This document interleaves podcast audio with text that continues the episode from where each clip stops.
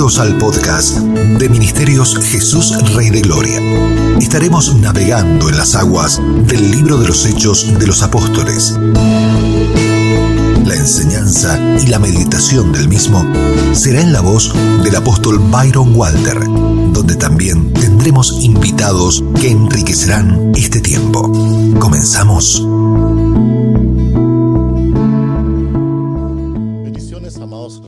Qué bueno que conecta con nosotros este hermoso día. Hoy llegamos al final, al capítulo 28 del libro de los Hechos y es una gran bendición. Estamos tan felices. En nombre del ministerio del, nombre del ministerio Jesús Rey de Gloria, queremos agradecerle por conectar con nosotros. Este día tenemos siervos amados que compartirán la palabra con nosotros y van a exponer lo que el Espíritu Santo puso en sus corazones. Tenemos desde Cuernavaca, Morelos, México, al apóstol Martín López de la Iglesia Tabernáculo de Adoración. ¿Cómo estás, apóstol Martín? Bienvenido. Muy bien, gracias a Dios, agradecidos con Dios y agradecidos con cada uno de ustedes por este tiempo hermoso que nos conceden para compartir una palabra de parte del Señor y asimismo ser bendecidos por la aportación, verdad y bendición que cada siervo hoy estará haciendo. Rogando a Dios que Dios les bendiga grandemente a quien escucha este cat post. Muchísimas gracias por estar con nosotros este hermoso día. Y también desde Miami, de la Iglesia Comunidad de Fe, tenemos al apóstol Germán Dávila, al cual le damos la bienvenida. ¿Cómo estás, amado? Gracias, Pastor Lee. Estamos bien. Gracias y al Señor. Pase abundante gracias a todos aquellos que conectarán con esta señal. Y mis saludos personales a Papa Byron y, por supuesto, al apóstol Martín López también. Muy bien, muchas gracias. Y por, como siempre, a nuestro anfitrión, el apóstol Byron Walter. Bienvenido, papá. ¿Cómo estás? Muy contento, Luisito. Muy agradecido, como tú mencionaste, porque dice el Eclesiastés que es mejor terminar una jornada que el hecho mismo de haberla empezado. Y le empezamos con tantísimo amor, empezamos con mucho anhelo y ahora tengo la dicha contigo de estar con dos muy amados apóstoles, que su historial en el reino de Dios es muy parecida porque conocieron al Señor muy niños, que le han brindado o le han rendido toda su juventud, todos sus primeros años de matrimonio y demás, hasta el momento presente. Así que me siento tan agradecido con Dios, con ellos, contigo, porque Estamos terminando la jornada del libro de los Hechos. Bendito sea el Señor. Muy bien, vamos a comenzar a usted, amado oyente, o a la persona que nos está viendo en este momento. Por favor, abra su Biblia o encienda su Biblia como le quede mejor. Y vamos al capítulo 28 del libro de los Hechos. Así que deje que el Espíritu Santo hable a su corazón en el nombre de Jesús. Adelante, apóstol Martín. La palabra del Señor dice así, estando ya a salvo, supimos que la isla se llamaba Malta. Y los naturales nos trataron con no poca humanidad, porque encendiendo un fuego nos recibieron a todos a causa de la lluvia que caía y del frío. Entonces, habiendo recogido Pablo algunas ramas secas, las echó al fuego y una víbora, huyendo del calor, se le prendió en la mano. Cuando los naturales vieron la víbora colgando de su mano, se decían unos a otros, ciertamente este hombre es homicida, a quien escapado del mar la justicia no deja vivir. Pero él, sacudiendo la víbora en el fuego, ningún daño padeció. Ellos estaban esperando que él se hinchase o cayese muerto de repente. Mas habiendo esperado mucho y viendo que ningún mal le venía, cambiaron de parecer y dijeron que era un Dios.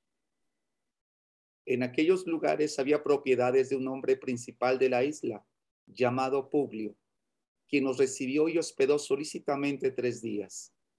Y aconteció que el padre de Publio estaba en cama, enfermo de fiebre y de disentería y entró Pablo a verle y después de haber orado, le impuso las manos y le sanó. Hecho esto, También los otros que en la isla tenían enfermedades venían y eran sanados. Los cuales también nos honraron con muchas atenciones y cuando zarpamos nos cargaron de las cosas necesarias. Pasados tres meses nos hicimos a la vela en una nave alejandrina que había invernado en la isla, la cual tenía por enseña a Castor y a Pollux. Y llegados a Siracusa, estuvimos allí tres días. De allí costeando alrededor, llegamos a Regio y otro día después, soplando el viento sur, llegamos al segundo día a Puteoli donde habiendo hallado hermanos, nos rogaron que nos quedásemos con ellos siete días, y luego fuimos a Roma. De donde, oyendo de nosotros, los hermanos salieron a recibirnos hasta el foro de Apio y las tres tabernas. Y al verlos, Pablo, Pablo dio gracias a Dios y cobró ánimo. Cuando llegamos a Roma, el centurión entregó los presos al prefecto militar pero a Pablo se le permitió vivir aparte con un soldado que le custodiase. Aconteció que tres días después, Pablo convocó a los principales de los judíos, a los cuales, luego que estuvieron reunidos, les dijo, yo, varones hermanos, no habiendo hecho nada contra el pueblo, ni contra las costumbres de nuestros padres, he sido entregado preso desde Jerusalén en manos de los romanos. Los cuales, habiéndome examinado, me querían soltar por no haber en mí ninguna causa de muerte. Pero oponiéndose los judíos, me vi obligado a apelar a César, no porque tenga de qué acusar a mi nación. Así que por esta causa os he llamado para veros y hablaros, porque por la esperanza de Israel estoy sujeto con esta cadena. Entonces ellos le dijeron, nosotros ni hemos recibido de Judea carta acerca de ti, ni ha venido alguno de los hermanos que haya denunciado o hablado algún mal de ti. Pero querríamos oír de ti lo que piensas, porque de esta secta nos es notorio que en todas partes se habla contra ella. Y habiéndole señalado un día, vinieron a él muchos a la posada, a los cuales les declaraba y les testificaba el reino de Dios desde la mañana hasta la tarde, persuadiéndoles acerca de Jesús, tanto por la ley de Moisés como por los profetas. Y algunos asistían, asentían, perdón, lo que, a lo que decía, pero otros no creían. Y como no estuviesen de acuerdo entre sí, al retirarse, les dijo Pablo esta palabra. Bien habló el Espíritu Santo por medio del profeta Isaías a nuestros padres, diciendo, Ve a este pueblo y diles, de oído oiréis y no entenderéis y viendo veréis y no percibiréis. Porque el corazón de este pueblo se ha engrosado y con los oídos oyeron pesadamente y sus ojos han cerrado para que no vean con los ojos ni oigan con los oídos y atiendan de corazón y entiendan de corazón y se conviertan y yo los sane. Sabed pues que a los gentiles es enviada esta salvación de Dios y ellos oirán. Y cuando hubo dicho esto, los judíos se fueron, teniendo gran discusión entre sí. Y Pablo permaneció dos años enteros en una casa alquilada y recibía a todos los que a él venían. Predicando el reino de Dios y enseñando acerca del Señor Jesucristo abiertamente y sin impedimento.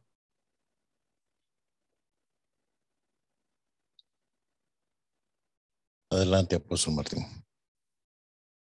Es maravilloso esta lectura que podemos eh, meditar y acabamos de leer, ¿verdad?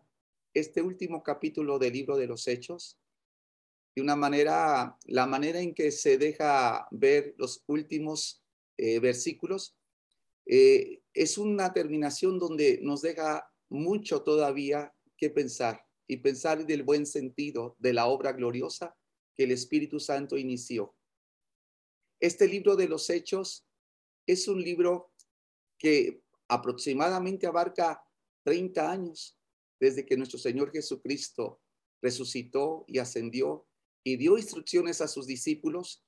Y es maravilloso ver cómo desde el primer capítulo la tarea o la encomienda o la gran comisión que nuestro Señor Jesucristo dio a sus apóstoles y a todo creyente, que seríamos testigos de Él, y primeramente en Jerusalén, Judea, Samaria y hasta lo último de la tierra.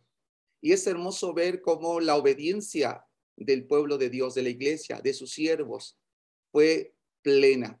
Podemos ver esto y hermosamente podemos ir viendo todo el crecimiento del Evangelio, la expansión desde Jerusalén hasta lo ahora sí, el mundo presente que regía, ¿verdad? O hasta el imperio predominante en este entonces, el imperio romano.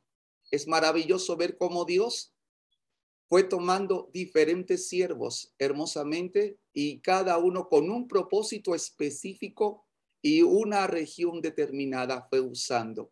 Como en los primeros capítulos, ¿verdad? Sin duda alguna se ha meditado, visto la obra preciosa de la iglesia primitiva y de una manera las figuras hermosas que Dios usó, los siervos Pedro, Juan, para ir llevando el Evangelio, la palabra del Señor. Pero hermosamente vemos, ¿verdad? A partir del capítulo 13, cómo Dios, o usando a este hermoso escritor llamado el médico, ¿verdad? Lucas, nos hace un cambio y nos deja ver un personaje hermosamente que a partir de ahí será este instrumento que Dios estará usando para extender el Evangelio de Dios, el apóstol Pablo. Y podemos verlo en todo. Y, es, y quiero resaltar un versículo hermoso, ¿verdad? Que el Señor le, le hace ver al apóstol Pablo desde el principio. Cuando el Señor le llama, Él le dice, usando a un siervo maravilloso llamado Ananías, ¿verdad? Y le envía y le dice que Pablo tendría un propósito específico ser un instrumento escogido para llevar el nombre del Señor en presencia de gente gentil, de reyes y de los hijos de Israel. Y resalta también el verso 16 del capítulo 9 de este libro. Dice, porque yo le mostraré cuánto le es necesario padecer por mi nombre. Desde este llamado, desde el inicio, el Señor claramente mostró el propósito del apóstol Pablo y también le definió que su ministerio no iba a ser fácil, iba a ser difícil, con dificultades, pero que hermosamente el Señor estaría con él. Y en este capítulo 28, que vuelvo a repetir, la manera en que este libro termina, no, realmente uno espera más y esa es la parte que estaremos haciendo cada uno de nosotros. Pero en este último capítulo, hermosamente nos deja ver como el apóstol Pablo, ¿verdad? Nos narra ciertas circunstancias que vivió en, en el mar, como la barca o el barco en el que él iba juntamente con otros presos, sufre de alguna manera daño y llega a una isla. Esta isla, como leímos en escritura llamada Malta, y realmente cómo el Señor empieza a obrar.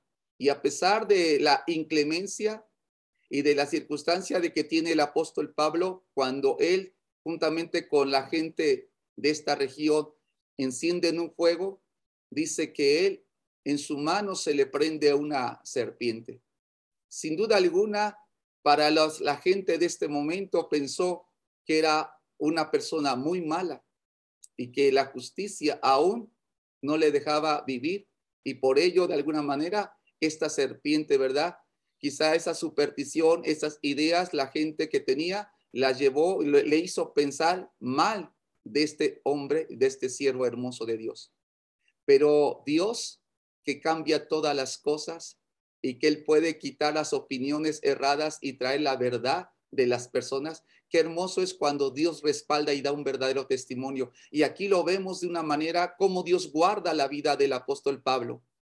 Y aquella opinión equivocada Dios la torna en una opinión correcta. Aunque de momento al ver que no causa ningún daño esta mordedura, ellos dudaron, ¿verdad? Y después de pensar que era un maleante, un hombre malo, lo quieren trasladar a otro lugar, a otra opinión también equivocada, pensando que era un Dios.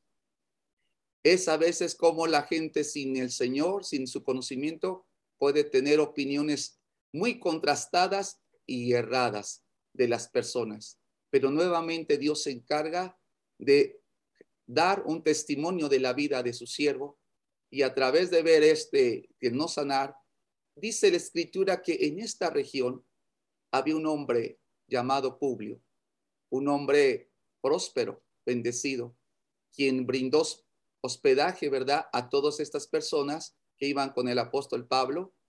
Y dice que por tres días estuvo en el, en el hogar de ellos. Sin duda alguna, Dios mueve los tiempos, Él mueve todo y todas las circunstancias, como dice Romanos 8. Los que aman a Dios, los que caminan conforme a su propósito, todas las cosas, todas las circunstancias cooperan, obran para bien. Y en todo esto era Dios moviéndose con un propósito de llevar el Evangelio a esta isla y a toda la gente que ahí estaba y mostrar su poder. Porque el Señor dijo en Marcos 16, 17 eh, y 18, estas señales seguirán a los que creen en mi nombre. Y hermosamente, ¿verdad? Dice que se echarán fuera demonios, hablarán nuevas lenguas. Y si tomaran con sus manos serpientes, no les causaría ningún daño. Aunque bebieren cosa mortífera, no les haría mal. Es hermoso ver cómo parte de este, esta promesa del Señor se dejaba ver en el apóstol Pablo. La serpiente no pudo causar daño en su salud de él. Hermosamente Dios usando la vida en el hogar, en la casa de este varón llamado Publio, como Dios, había una persona que estaba enferma, pero como Dios usó la vida del apóstol Pablo para que, para que orara por el padre de este varón llamado Publio y traer sanidad poder Dios dar testimonio del poder hermoso y de la gracia salvadora del Señor, trayendo sanidad. Y esto fue un testimonio para toda la gente de esta región, que al ver esto, dice que traían enfermos y la mano de Dios estaba obrando a través de la vida del apóstol Pablo trayendo sanidad. Es maravilloso ver todo esto. El propósito de Dios para la vida del apóstol Pablo, día a día fue cumpliéndose hermosamente. Difícil, pero cuando Dios tiene un propósito para cada siervo, si usted y yo caminamos en su propósito, Dios, Él o estará obrando y acomodando todo para que su propósito se cumpla en la vida de cada siervo. No importa lo que en el presente se pudiere ver, las dificultades que se puedan presentar, eso no obstaculiza el propósito de Dios. Al contrario, lo hará más evidente, más real. Veremos la gracia de Dios y que aunque de alguna manera en este libro hermoso de los hechos podemos ver dos personajes predominantes como citaba, ¿verdad? Al apóstol Pedro y después al apóstol Pablo. La esencia de este libro es la obra del Espíritu Santo. La gloria de Dios es maravilloso cómo fluye y de alguna manera también podemos ver en esto que lo, el, el, propósito es la extensión del reino de Dios, el Evangelio. Más que un personaje, más que el nombre de una persona, el propósito es que el reino de Dios se extienda, que el nombre del Señor, la obra de nuestro Señor Jesucristo se extienda. Y es algo que sin duda alguna en este siervo hermoso llamado Pablo podemos ver que en todo momento donde llegó, en todo momento que tuvo y oportunidad que se le abrió, no dudó, habló expresamente, claramente, siempre acerca del reino de Dios. Y sin duda alguna, como escucharemos a través de los siervos de Dios aquí presentes, quiero ir culminando en esta parte. Dice la escritura, ¿verdad? Que sus dos últimos años, que al menos como se nos describe en este capítulo, estuvo hablando del reino de Dios. Ruego a Dios que conceda, ¿verdad? Que cada uno de los siervos que estamos sirviendo al Señor, que nuestros días, que nuestros tiempos, en todo lugar donde Dios nos conceda estar, podamos abiertamente hablar del reino de Dios, no importando las cadenas, las circunstancias, las enfermedades o cualquier otra situación que nos pueda querer detener o callar, que eso no se logre, que se cumpla el propósito y podamos ser instrumentos para que el reino de Dios, el nombre de nuestro Señor Jesucristo, sea dado a conocer a los principados, a las potestades y a toda persona que el Señor Jesús es Señor en el cielo y en la tierra. Y agradezco este tiempo y cedo este tiempo también a los siervos del Señor. Bendiciones. Quizá montarme sobre las declaraciones ah, tan hermosas del apóstol Martín. Cuando veo el libro de Hechos, veo un libro de transición, veo un vientre. Para mi apreciación, Hechos es un vientre que está gestando el concepto de la revelación iglesia por primera vez en la escritura. Ah, no se ve la palabra iglesia en cuatro mil años, desde Génesis hasta Malaquías, y aparece en el Evangelio con la declaración abierta por esa ventana de Pedro. ¿Quiénes dicen los hijos de los hombres que, que yo soy? Unos dicen que eres esto, otros dicen que eres otro. Pedro osadamente declara, tú no eres Jesús, tú eres el Cristo. La palabra es griega, el Cristos, el ungido y su unción. Eso es lo que tú eres. Sabemos la declaración de Jesús, se voltea, le dice, esto que has dicho o esta declaración, eso no te lo reveló carne y sangre. Esto ha estado guardado. Cuatro mil años jamás aparece la palabra Cristo. Tampoco aparece la palabra iglesia. En un mismo versículo, el Señor Jesús dice, esto no te lo reveló carne ni sangre. Le cambia, la revelación cambia su, no solamente su declaración, pero cambia la genética, la vida de Pedro. Le dice, tú eres sido, has sido una caña movida, muy inestable. Lo que estás viendo ahora y lo que estás declarando te hará una pequeña roca, en una roca mayor. Tienes que saber que te he dado llaves de acceso. Y, eh, el infierno, el Hades, no prevalecerá contra la iglesia. Y aparece la palabra iglesia por primera vez. Aparece la palabra Hades, aparece la palabra Cristo. Vemos y conocemos entonces que con esa declaración se abre una pequeña ventana que luego más adelante Lucas en su declaración, en su continuación, porque para mi apreciación Hechos es una continuación de, del Evangelio, ah, el doctor empieza diciendo las afirmaciones de que después de haber muerto y resucitado, ya vemos aquí una transición, una muerte y una resurrección. Muere Jesús, resucita el Cristo. Jesús es el cuerpo, Jesús es el guante que que lleva Cristo por 33 años. Este guante predica una sola cosa, predica el reino, predica el reino, predica el reino, pero solo puede predicarlo porque no se puede manifestar. Se manifiesta hasta que Cristo, Jesús muere, Cristo resucita. Y es interesante para mí, nunca deja de sorprenderme los primeros versículos de, del capítulo 1 cuando dice que por 40 días se quedó para hablarles asuntos tocante al reino. Yo, y todas, todos, todos los años, tres años y medio casi, se la pasó hablando asuntos del reino. Nunca habló otra cosa sino el reino. El reino es semejante a, el reino es semejante, el reino es semejante. Sin embargo, el Cristo ascendido, ahora en otra dimensión, empieza a enseñar cosas que solo se pueden enseñar por el Espíritu. Ya la dimensión del Espíritu está liberada. A ustedes les conviene que yo me vaya. Mayores cosas harán. No dijo mejores, dijo mayores. Hay una dimensión mayor que se va a abrir. Ustedes me han visto a mí, les he modelado, han tocado. Juan escribe lo que vimos, lo que palparon nuestras manos, lo que vieron nuestros ojos tocante al verbo de vida. Pablo, Juan habla de, los sentidos, de todo lo que pudieron palpar con los sentidos, y eso habla de una fe muy hermosa, pero es una fe por sentidos. Sin embargo, ya aquí se está abriendo una dimensión diferente y por primera vez vemos en, en el libro de Hechos una actividad espiritual en un nivel mayor. Ya no es una actividad religiosa. Jesús habita en una actividad religiosa y conocemos que, Jesús vive en la dispensación de la ley todavía, porque aunque anuncia la gracia, estaba sujeto a la ley. Por eso es que tanta, tanta lucha y tanta contienda con todas las maneras de pensar. La gente estaba tan consciente de, de socializar, pero no había actividad espiritual. La actividad espiritual estaba, estaba muerta. El Cristo ascendido abre la actividad espiritual y se gesta en el libro de Hechos el apóstol de la gracia. El vientre de Hechos gesta el apóstol de la gracia. Uno que era un asesino, uno que era un desgraciado, uno que no, no, no, aplicaba, tenía mucha letra, tenía una inclinación fuerte, pero no veía. Él pensaba que veía, no veía. El libro de Hechos dice que lo primero que se hace en el encuentro con él es que queda ciego, queda ciego a lo que conocía. Para mí es interesante que lo llevan a una casa y que un, discípulo llamado Ananías, cuya raíz del nombre es Ana, cuya raíz del nombre es gracia. Pone las manos para que por la gracia este hombre pueda ver lo que no podía ver por la ley.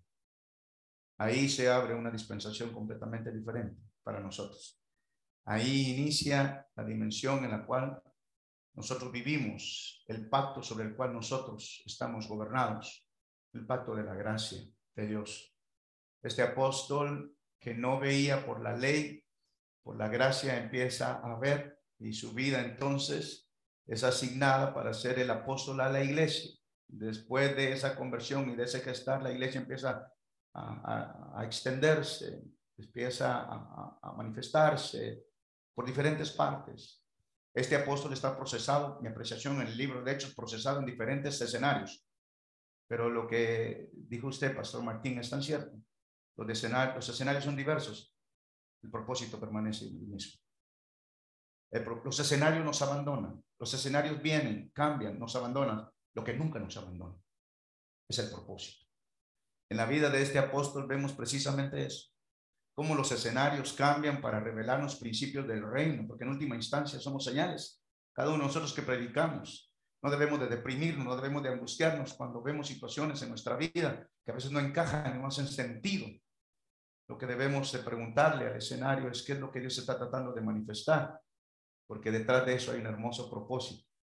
Los escenarios, si uno lo resiste, si uno entiende, si uno comprende, si uno tiene revelación, si uno recuerda la palabra gobernante, porque nunca te desata Dios a un escenario sin primero haberte dado una palabra. La palabra lo inicia todo en la tierra. Dios jamás hace algo ni permite nada en la tierra sin antes haber liberado una palabra. De hecho, todas las cosas y los sucesos después de una palabra liberada son los que se desatan todas las cosas. Jesús dijo, pasemos al otro lado, dijo la palabra, pasemos al otro lado, la tormenta se desató. Aquí vemos en el capítulo 27, porque mi apreciación es que el capítulo 27 y el 28 son uno solo. Alguien los dividió, pero son uno solo. Aquí hay un solo escenario. Pablo está en el capítulo 27 lidiando con, con una tormenta. Pablo injustamente está siendo llevado, no se le encuentra nada. Pablo, para mi apreciación, es el apóstol duro de matar. Hard to kill. Es el apóstol duro de matar. Deberíamos decir Steven Seagal duro de matar. Lo apedrean, debía haberse muerto, y la, la, historia parece un poquito cómoda, yo, yo, lo puedo ver, se sacude de las piedras y le dice, muchachos, qué pena con ustedes, pero no me puedo morir todavía, qué pena con ustedes. Y sale en medio de la piedra, seguramente con moretes, con, con sangramientos, todo, pero, pero el hombre se levanta, debería estar muerto. No estamos hablando de piedritas para la cultura, eran rocas. Debió de haber muerto. Pero qué hermoso. No importa cuántas piedras te tire la vida, el propósito de Dios te mantendrá vivo hasta el último momento. Nunca debes de rendirte cuando la vida, cuando la gente te tira piedras para matarte. Si el propósito está vivo, nada te puede matar. Se sacuden. Sabemos que el enemigo, que no es omnisciente, sí percibía, sí, entendía que había algo ahí por la, por la palabra que se le había liberado a aquel hombre cuando estaba ciego y se le pone las manos y la palabra profética viene y se le dice, tú eres un instrumento útil. Alguien más escuchó esa palabra y dijo, si este va a ser útil para el reino, no me conviene a mí. Y, se empieza a tratar de buscarlo, porque, porque Pablo se manifiesta, Saulo muere y Pablo se manifiesta, Saulo es hermoso, pero Pablo es poderoso. Pablo es poderoso. Y cuando Pablo resurge en esa nueva dimensión, ahora empiezan los ataques. Uno debe de entender que es la revelación de nuestra vida la que nos empieza a hacer peligrosos para el reino de las tinieblas. Si Dios decide revelarte, ya nadie más podrá dejar de verte. Y si Dios no te revela, no importa cuánto quieras que la gente te ve, no te verán. Revelación es la manera como Dios descubre un don en la tierra. No importa cuántas tarjetas usted haga, apóstol intergaláctico, invítenme, la gente no lo verá hasta que Dios no lo revele. Revelación. Nadie, el diablo nunca supo quién era Jesús, nunca supo quién era Jesús. Para mí es tan tremendo eso. Le pasó por el lado, le pasó por el lado, nunca supo hasta que los cielos se abren y dice, este es mi hijo amado. Yo creo que el diablo dijo, conchale, todo este tiempo yo caminando y nunca me pude percibir que este tipo es porque a usted es invisible hasta que Dios quiere revelarlo. Y cuando Dios quiere revelarlo, ya nadie más puede parar. La revelación lo primero que trae es afirma el propósito en la vida de un creyente, en la vida de un hombre, una mujer de Dios. Y luego que el propósito es establecido en la vida de un creyente, uno entonces si abraza ese propósito si interpreta lo que Dios está queriendo hacer, si colabora con el escenario profético, si tiene lectura profética, entonces uno empezará a entender que los escenarios, cualquiera sean adversos, sean, sean problemas físicos, sean problemas económicos, sean problemas familiares, uno tiene que entender que los escenarios no están ahí para gobernarnos, sino nosotros estamos ahí para gobernar los escenarios. El profeta hermoso lo dijo de esta manera, sé que se la flor, se la hierba. La palabra de Dios permanece para siempre. Aquel otro profeta lo dijo de esta manera, aunque la higuera no haya fruto, en la, las vides sean, las, ovejas sean rodeadas de la majada, los platillos no den mantenimiento, con todo yo me gozaré, me alegraré en el Dios de mi salvación. Él hace mis pies como de sierva, en las alturas me hace andar. Ahí hay una lectura profética de un propósito mayor en medio de un escenario. Este hombre empieza a ser perseguido, lo tratan de sacar de la foto y luego se dan cuenta que con piedras no se puede, dice, lo vamos a meter en un bote, en un naufragio no lo echamos. Y la palabra gobernante en cada escena de nuestras vidas, cuando enfrentamos situaciones. Mírame, por favor, Dios no es un Dios de crisis. No, Dios no es el autor de la crisis. Dios es el creador del propósito. Pero usará las crisis para afirmar su propósito. No busquemos a Dios como un Dios de crisis. El cielo no responde a la necesidad de los hombres, responde al propósito de los hombres. Cuando el propósito está establecido, Dios liberará lo que tenga que liberar, liberará salud, liberará finanzas, liberará lo que tenga que liberar. Hasta el diablo podrá usarlo si quiere usarlo, porque el propósito gobierna los cielos. Aquel barco fue embarcado, vamos a, vamos a acabarlo, aquí se hunde él, pero el ángel aparece con la palabra gobernante. Siempre esperemos que en medio de las dificultades de la vida, Dios habla. Si tienes una palabra de Dios, lo tienes todo. La palabra de Dios no es una sugerencia. Dios no habla para sugerir, Dios habla para crear. Y cuando Dios habla, gobierna por el dicho de su palabra. Siete veces en el libro de Génesis aparece el dicho, y él dijo, y él dijo, y él dijo, y él dijo, porque lo que Dios viene a recoger en el tiempo de la crisis no es lo que está pasando, sino lo que tú dices. No es el lugar donde estás. Lo que va a, hacer que las cosas se, se compliquen Dios, no le importa que ahora mismo en tu casa no tengas piso, si no tengas un, piso de tierra, que no tengas quizá leche en, el refrigerador. Dios, Dios no viene por eso. Dios no se para en los eventos. Los eventos son irredentos. Dios no redime los eventos, pero Dios redime las palabras. Lo que viene a buscar tanto el diablo como Dios en las escenas de tu vida son las palabras que dices, porque es el dicho de tu boca el que él viene a buscar. Y hay gente que dice, dice, y sabemos que los que amamos al Señor, todas las cosas nos ayudan a bien.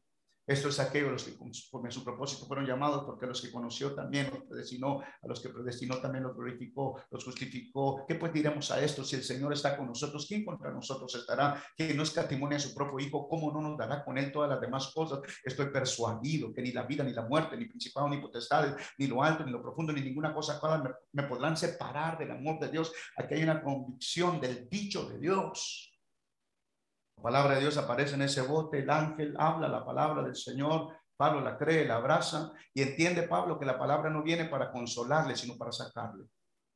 Dios envía la palabra para sacarlos. Y le dijo la palabra, dijo, te voy a sacar, este naufragio no te va a matar. No vas a acabar acá, esa no es la historia. Así que no prepares el funeral ni compres la caja, porque aquí no se acaba todo. Las cosas no se acaban por las circunstancias a tu alrededor. No es el diablo el que determina el final de tu vida, es la palabra que te dije, la palabra gobernante, porque si te dije que lo haría, lo haré. Yo no soy hombre para mentir, ni hijo de hombre para arrepentirme. Si te dije que lo haría, lo voy a hacer. Yo voy a anunciar el final de un asunto desde el principio y ahí encuentro mi propósito. Si no olvidas lo que te diga al principio, puedes estar tranquilo, también verás el final. Así gobierno yo las cosas. Así es el Señor. La palabra viene, no vas a morir tú, no van a morir ninguno de estos. Se van a perder cosas, porque a veces en las circunstancias de la vida se pierden cosas. Y se pierde la embarcación, se pierde todo. Se pierde todo. Se debió haber perdido las vidas, pero aquellos salen flotando. De una manera sobrenatural. No, no, no sé, de acuerdo a la escritura, el, el tifón era muy grande. Debió de haber acabado con ellos, pero el propósito los guardó. Sin embargo, ya vemos la escena y aquí es donde hace la continuidad y aquí empieza el capítulo 28 después del agarrón del 27. Pareciera que ya la cosa se había acabado, pero a veces cuando uno piensa que ya he tenido demasiado, parece que Dios dice, todavía no hemos acabado, amigo. Y estamos en el sello del alfarero y todos queremos pararnos a veces y bajarnos y, bájame, Señor, bájame que no aguanto, bájame que no aguanto. Y sigue dando vueltas. Y, uno se, y hay momentos en que uno ya no ve y sigue dando vueltas, lo que uno nunca debe de olvidar es que el pie que mueve el sello del alfarero no es el diablo, es Dios. Y de tiempo en tiempo, una de las cosas con la formación de la vasija es que la mano que se mete para darle forma no es la mano del diablo, es la mano de Dios. Y siempre la hace de abajo hacia arriba. Siempre la hace de abajo arriba, porque de todas estas circunstancias y situaciones no vamos a acabar abajo, vamos a acabar arriba. Todo lo que pueda haber pasado nos terminará en una posición de altura para que se cumpla la escritura. Más adelante Pablo revela que Cristo en él nos puso y nos sentó en lugares celestiales. A veces no, me gusta cuando, predicadores le dicen a la gente, porque Dios está tratando de, de volverte al Edén, porque Dios quiere volverte al Edén para mí. El Edén es para Adán. En el nuevo pacto yo no fui creado para el Edén. Mi lugar son lugares celestiales a la diestra de Cristo. Jamás la gloria de Dios es mayor allá atrás que lo que es adelante. Entonces, no puede ser que yo quiero volver al Edén, ¿no? Eso es gloria a Dios por el Edén. Pero lo mío son lugares celestiales, me dieron una posición juntamente con Él. La palabra es un cartizo, juntamente con Él, en la misma categoría de Él. El Padre decidió meterme en el Hijo. Y en ese Hijo yo tengo autoridad, tengo poder, tengo gobierno. Pablo sale, sale porque sale porque el gobierno y la palabra gobiernan todas las cosas. Y ahí vemos el principio del capítulo 28 y la serpiente, porque cuando las cosas de afuera no te pueden matar, las piedras no te pueden matar, los vientos no te pueden matar, el enemigo tratará de infectarte por dentro. Hay quienes aguantan los ataques de afuera, pero les cuesta atacar los ataques de adentro. Los ataques de adentro son el consejo que Pablo más adelante le da a su hijo Timoteo. Cuídate de esto, cuídate de lo otro, pero en realidad cuídate de ti mismo, tu corazón, las cosas de adentro. No vayas a dejar que te metan veneno. Si las cosas de afuera no te mataron, no permitas que este sistema, que este mundo y que este infierno te meta por dentro lo que no pudieron hacer contigo por fuera. Guarda tu corazón. Vemos la historia, el fuego. Se sacude la serpiente para que se cumpla la verdad anunciada y profética. El primer Adán falla por una serpiente, pero en el postrer Adán hay victoria completa para todos nosotros de cualquier serpiente. El veneno no nos puede hacer daño. El veneno no nos, no nos puede matar. A continuidad de todo esto, en realidad lo que veo que afirma es el propósito. ¿Qué es propósito? ¿Qué es propósito? Es la razón de por qué Dios te tiene allí. Mírame, propósito es la razón de por qué Dios te tiene allí. Podrías estar en otro lugar, pero en su propósito estás ahí. Nunca reniegues del lugar donde Dios te, te tiene. Porque la voluntad de Dios, óyelo bien, jamás te llevará a un lugar donde su gracia no pueda sostenerte donde su gracia no pueda levantar, donde su gracia no pueda empoderar. Jamás la voluntad de Dios te llevará a un lugar descubierto. Es interesante la declaración en el Evangelio. Los envío como ovejas en medio de lobos. Eso no hace sentido. Me están enviando a la muerte, a menos, a menos que no soy cualquier oveja. Y a menos que los, que los lobos, por lobos que sean, no pueden tocarme ni un pelo. Y la razón por la que no pueden tocarme es porque donde Dios te pone, Dios te cubre, Dios te ayuda, Dios te guarda, Dios te suple, porque Dios nunca te abandona. El propósito es tu amigo más fiel.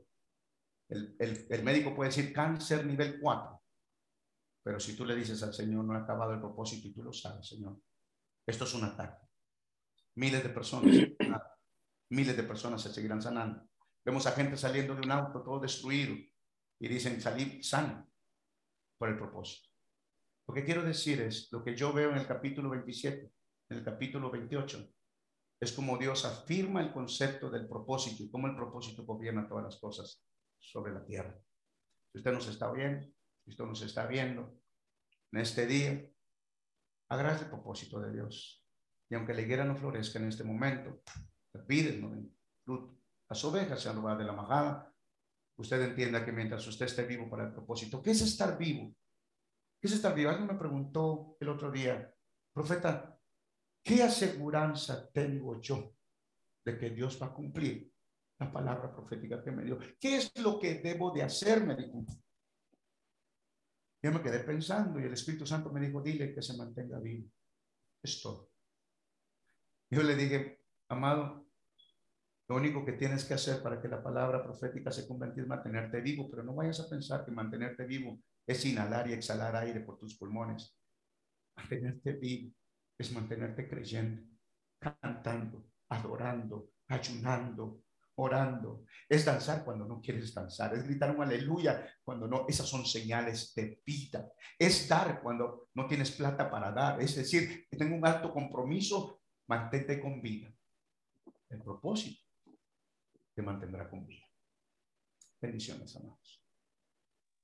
Gracias, apóstol Martín, apóstol Herman. Hermoso todo lo que hemos venido escuchando realmente hermoso. El reino de los cielos se hace fuerte y solo los valientes lo arrebatan.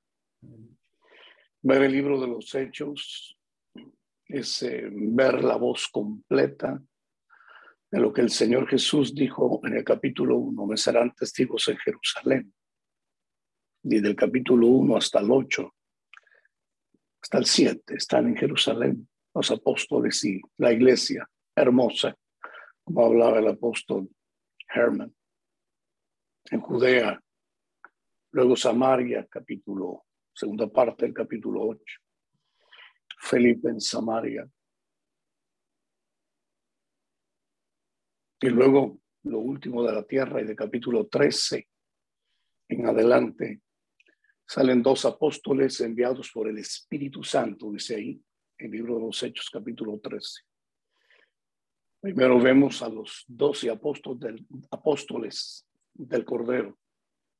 Y en el capítulo 13 vemos a los apóstoles enviados por el Espíritu Santo. En esta última transmisión hay cuatro apóstoles que fuimos enviados por el Espíritu Santo. Que se nos dieron palabras que hemos tratado de cuidar. Como en el capítulo 9 a Pablo, Ananías.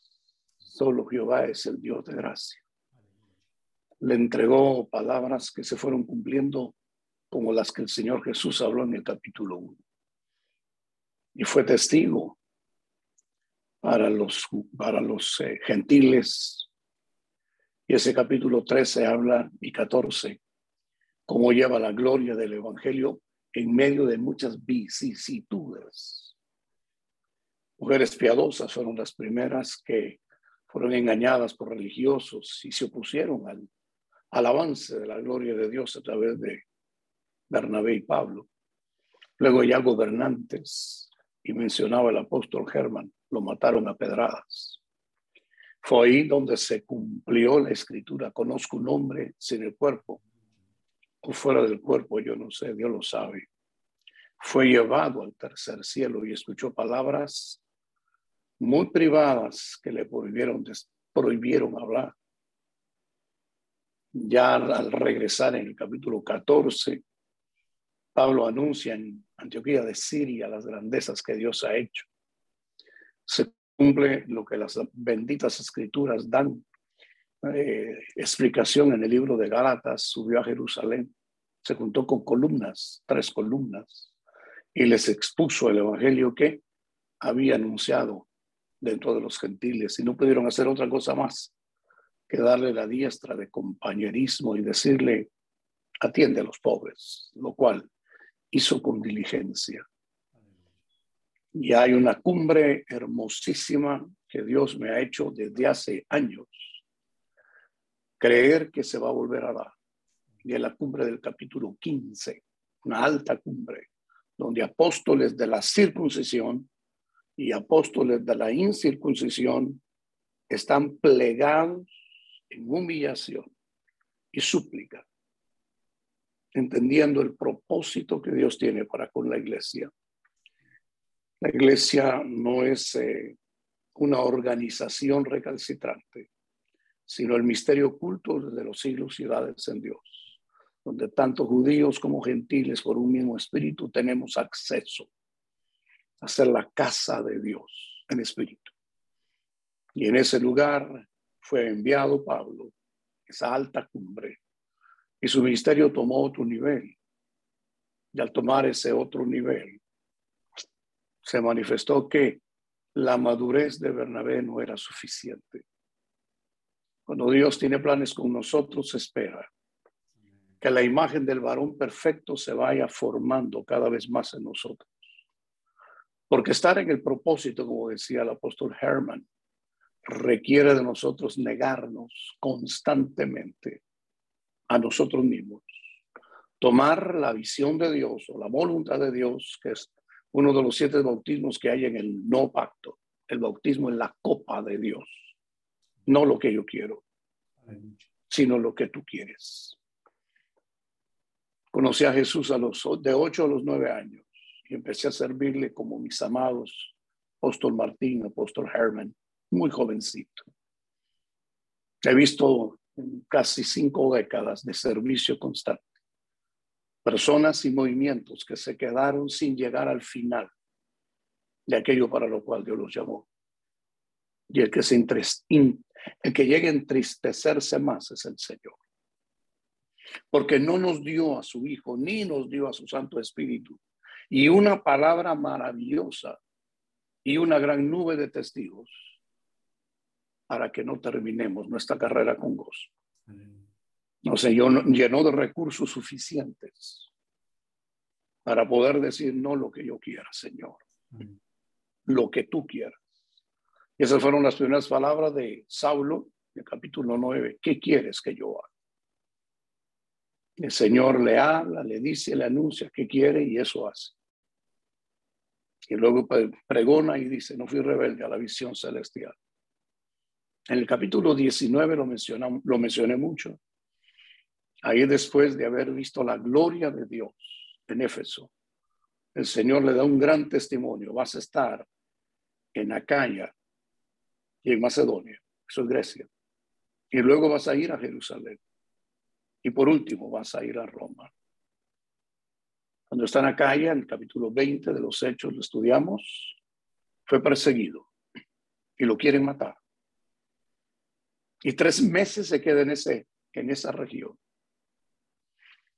El ambiente exterior no se abrió para que el perito arquitecto de la iglesia fundara congregaciones, además de las que había ya el Señor fundado, plantado en capítulo 16, 17, aún 18. Pero el misterio. Él se reúne con sus discípulos y empieza a enseñarles. Se menciona en ese capítulo 20 a 7 hermosísimos discípulos. Cada, cada nombre es una revelación. Luego, por supuesto, aparece Lucas también ahí y Pablo y, y Timoteo. Y un escribano empieza a recoger las enseñanzas que les está dando en tres meses y les explica cómo todos los, los perdidos por la gracia inefable del Señor Jesús pueden ser salvos y nadie los apartará de la mano de Dios. El capítulo 1 al 8 del libro de Romanos. Como en la gloria de estar en Cristo Jesús, el que nos conoció, el que nos llamó, el que nos justificó, el que nos adoptó y glorificó. Este capítulo 8 que mencionaba el apóstol Herman. En ese estado del lugar santísimo, estaba el misterio de Israel en el pasado, Israel en el presente, Israel en el futuro. Capítulo 9, 10 y 11 del libro de los, a, los romanos. Y en esa cúpula de revelación y gloria les habla de cómo debe ser la dimensión madurez. Aquellos que una vez estuvimos perdidos, pero que ahora podemos fluir en las operaciones del Padre para conocer el gobierno de Dios o reino de Dios y vivir en esa dimensión de no juzgar a los débiles, de soportarlos, de amarlos, para que Satanás finalmente, si estamos en obediencia, more debajo de los pies de una iglesia conquistadora y poderosa. La estancia en Grecia, Macedonia, que los, griegos no quisieron, provocó que se escribieran 16 capítulos en donde Pablo anuncia y dice, doblo mis rodillas al Padre para tener un próspero viaje, para ir a vosotros, para impartiros algún don espiritual y mutuamente ser edificado con vosotros. Sube a Roma, perdón, sube a Jerusalén, varias doncellas profetizas anuncian, un profeta de mucha envergadura anuncia que va a sufrir allá. Le dicen los hermanos de la iglesia, no vayas. Y contesta el hombre que hablaba, el apóstol Herman, ¿qué quieres que yo haga? Quiero cumplir el propósito. Estoy dispuesto no solo a predicar a Cristo, sino a morir por él. ¿Qué puede pasarle a un hombre que ya lo han matado? En el capítulo 14 lo mataron y el Señor lo resucita con palabras que le fueron prohibidas decir. Yo estoy seguro que para mí el vivir es Cristo, que el morir es ganancia. Él sabía claro en su corazón, en su mente, en su entendimiento, que tenía que estar en Jerusalén. Y esto a mí me duele, porque ahí Jesús se le revela, ahí Jesús lo visita y le dice, como testificaste de mí en Jerusalén, testificarás de mí en Roma. ¿Qué es lo que me duele? ¿Qué es lo que a mí me, me trae tristeza? Mi apellido Walter es un apellido judío alemán. Ya mi bisabuelo no practicó el judaísmo, sino que fue creyente.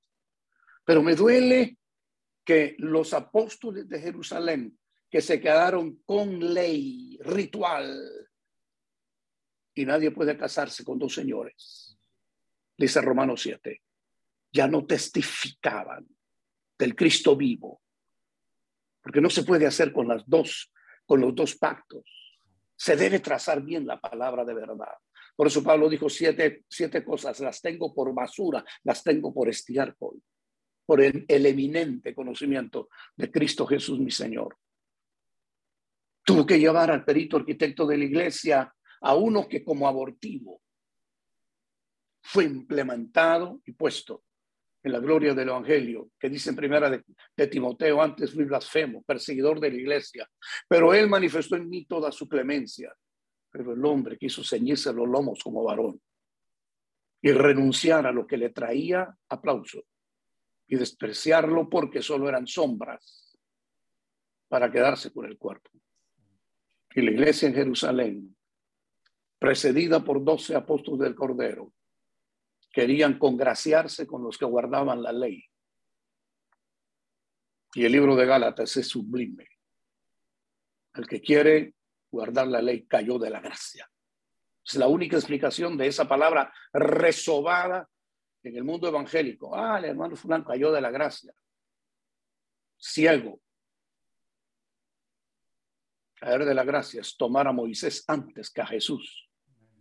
Tomar el ritual del judaísmo antes que la bendita gloria del río de la vida que es la gracia. que Dios lo lleva hacia Roma. Muchas vicisitudes, es verdad, pero en todas ellas somos más que victoriosos, dice el capítulo 8 de la carta a los romanos. Llega a Cesarea hasta dos años y medio en Cesarea y empieza a escribir las cinco cartas de la madurez.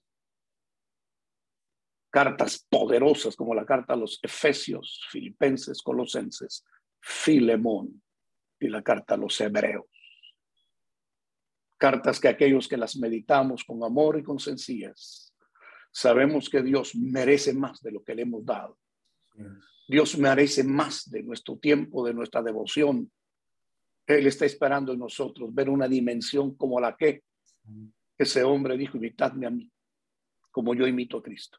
Todo lo que visteis, oísteis, recibisteis de mí. Eso hace.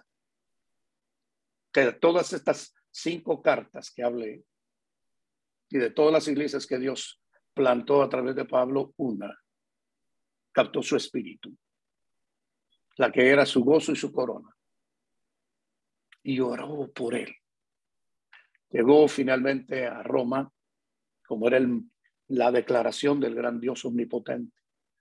Todo lo que aquí pasó, pasó por Malta, la gloria de Dios se manifestó en Malta, la serpiente es soltada, el fuego eh, de esa hoguera crece el milagro con el papá del hombre que tenía sus finanzas. Eran 272 el número de los que recibió en su casa el Publio.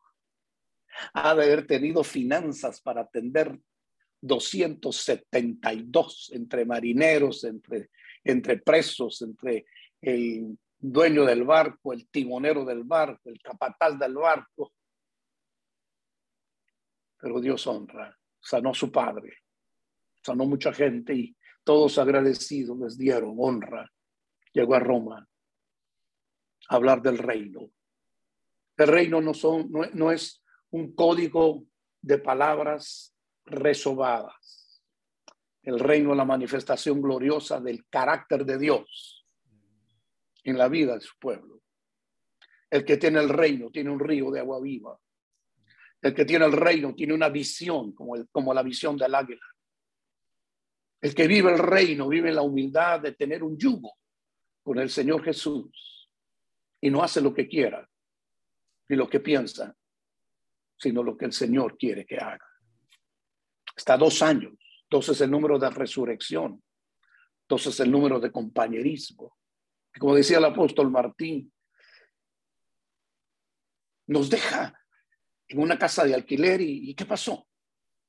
Pero gloria sea el nombre de Dios. Lo que pasó es de qué? Como le escribió a los filipenses, yo sé que por vuestras oraciones y la suministración, mire, del Espíritu seré concedido. De todas las iglesias que Dios plantó a través de él, la de Filipos, fue la que una, dos, tres, cuatro veces se menciona que atendieron a sus necesidades, no porque él estuviese pidiendo dádivas, sino porque entendieron que sembrar en ese hombre de propósito era sembrar en el reino de Dios. Y la gente que no sabe sembrar, apóstol Herman, en tu ministerio, apóstol Martín, apóstol Luis, nunca orará por ti. Pero la gente que sabe sembrar orará por ti, gemirá por ti. Y sus oraciones, como Salmo 65, con tremendas cosas, en justicia serán respondidas. Porque Dios no es un Dios eh, de palabras por palabrería serán oídos. No, no, no, no. Van a ser oídos y primero santifican el nombre. Padre nuestro que estás en los cielos, santificado tu nombre. Vénganos tu reino. ¿Cómo no va a contestar en justicia? si se le está dando el primer lugar que solo él merece, dándole la honra de vida a su nombre. Pablo salió de la, de la, de la casa de alquiler y escribió la carta que nosotros conocemos como la carta a Timoteo. Hizo todavía algunas cosas que se registran en sus epístolas. Y una de ellas fue decir esto o hacer esto. Esto que te entregué en presencia de muchos testigos. Esto encarga tú también a hombres fieles, idóneos, que se lo darán a otros. No se llevó el manto. Le entregó el manto al más unánime, al hijo que honró a su padre como nadie, Timoteo, amigo de Dios en la carta a los filipenses dice los méritos del cual ustedes han oído. Que como hijo a padre hace la obra de Dios como yo. Muchos buscan lo suyo propio. Quieren que el ministerio es hacerse un nombre, una competencia. Es mi tiempo. Este es mi tiempo. No. Es el tiempo de Dios. Si te quita el aliento, dejas de ser. Es Él en nosotros. La esperanza de gloria entregó el manto. Y cuando entregó el manto, segunda de Timoteo capítulo 2, escribe las palabras gloriosas. He terminado mi carrera. He guardado la fe. Me espera la corona de justicia. Hay siete coronas en el nuevo, pacto, usted lo sabe. Una de esas coronas es la corona de los hijos ministeriales, gozo y corona mía entregó el manto sin contaminación a un hijo que quiso honrarlo. Que Dios nos bendiga a todos. que tenga la misericordia de enamorarnos, que nos, nos haga vivir el Salmo 40, por amor a su nombre. En este encuentro que tuvimos, dobleguemos el corazón para decirle al Señor, todo lo que escribiste en tu libro de mí, cúmplelo, sin faltar nada de ello. Que podamos llegar al final viendo que no corrimos en vano y que nuestros hijos ministeriales serán siete veces mejores que nosotros. Entonces sí, enfilemos el rostro y vayámonos como águilas que remontan su vuelo a la roca más alta, sabiendo que no corrimos en vano y que nuestros hijos, como cuando David le dijo a Salomón, camina delante de Dios y sé varón, honralo y él te honrará. Que así sea nuestro derrotero, mis muy amados. Que se vuelva a oír entre las naciones. Dios tiene columnas en su casa. Dios tiene amigos del lugar santísimo que están escondidos en Cristo con Él. Dios tiene gente que está bautizada de Jesús, no bautizada en la ley y en la gracia, no, no, bautizada de Jesús. Gente que sabe caminar con Dios para concluir su carrera. No se ha acabado todo. Todavía 14 epístolas están en toda la tierra formando columnas de los que quieren ser humildes y sinceros. Sobre ustedes sea la bendición. Muchísimas gracias, apóstol Luis, por tantísima inspiración, porque Dios te hizo parir que tuviéramos un podcast en el libro de los Hechos. Muchísimas gracias a ustedes, apóstol Martín, apóstol Herman. Yo te he dicho por cariño, Hermancito, nace, me brota en mi corazón y a ti, Martincito.